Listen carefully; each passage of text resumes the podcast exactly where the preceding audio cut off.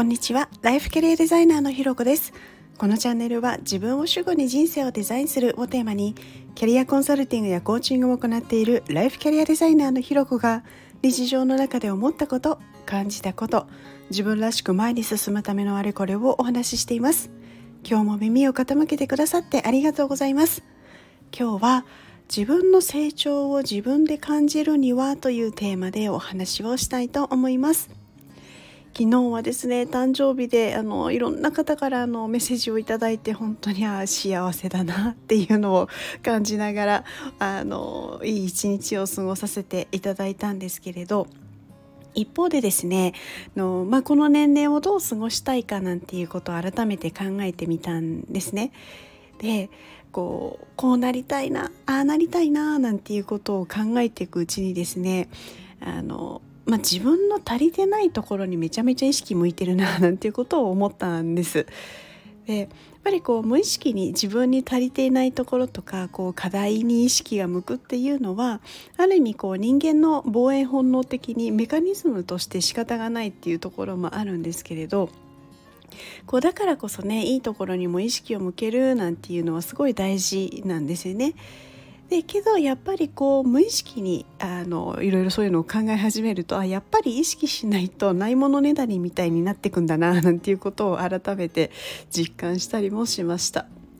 で、まあ、そこでですねちょっとこういいところにも意識を向けてみたんですね。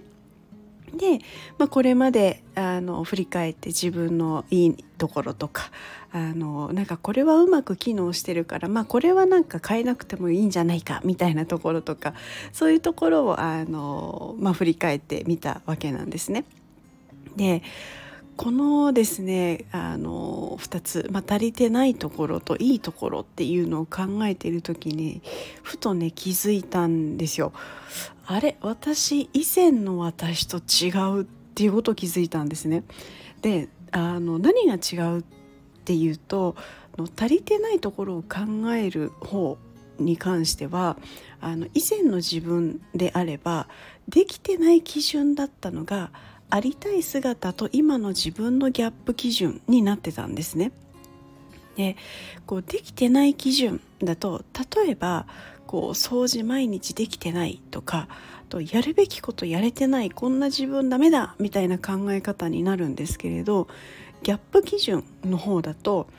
例えばの、まあ、掃除をこまめにできる人になりたいと思ってるんだけど今の自分っていうのは、まあ、できる時もあればできない時もあるなとかやるべきことしっかりやれる人になりたいけど本当にべきじゃないこともやろうとしてないか見直す必要はありそうかもみたいな感じでこうできない基準できてない基準だとこう基本的に全部できてないって思うんですけれどギャップ基準だとできてることにも自然と意識が向くなっていうことにも気づいたんですね。でもう一つのいいところを考えるっていうところに関してもやっぱり過去の自分っていうのはあのいいところを考えようとしても本当一つも出てこなかったりとかもうそれこそ自分にいいとこなんてないって思ってたりしてたんですけれどで、まあ、出てもせいぜい1個か2個だったのがこう昨日はですね考えてたらもう6個はサクサクサクサク出てきた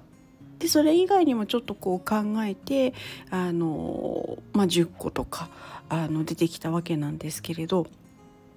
であのそれを感じた時にあなんか成長してるって思ったわけなんですね。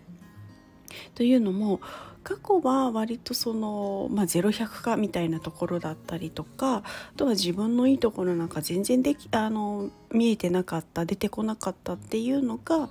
そうではなくてちゃんとできてるとこできてないところをあの意識して考えられるようになったりとかまあいいところっていうのももう明らかにあの出てくる個数が違うっていうところであなんかすごく自分変わってるな成長してるなっていうことを思ったんですね。でこの成長実感を自分で感じる